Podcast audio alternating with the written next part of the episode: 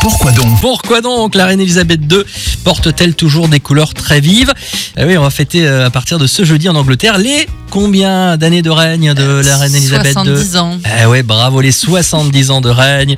Rose fuchsia, vert fluo, jaune poussin, bleu turquoise. En matière de mode, Elisabeth II n'a pas froid aux yeux. Qu'importe la météo, la saison ou l'événement, la reine du Royaume-Uni ne manque jamais d'arborer des coloris vitaminés en total look, s'il vous plaît. Des ensembles extravagants qui ne sont euh, pas au goût de tous, c'est vrai. Si les critiques vis-à-vis de son style vestimentaire ne manquent pas de se faire entendre, ce choix de palette est pourtant extrêmement bien réfléchi.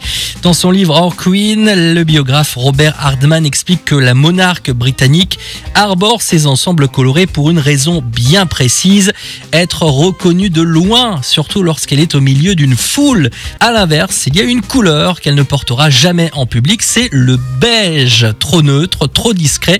Il rendrait la reine presque invisible au milieu de la J'allais foule. dire, euh, j'allais dire le noir. C'est sûr qu'au Ouais. milieu de ce garde du corps noir, Ouais. si elle était habillée en noir, ça serait chiant. Ce serait ouais, un peu bizarre aussi, effectivement.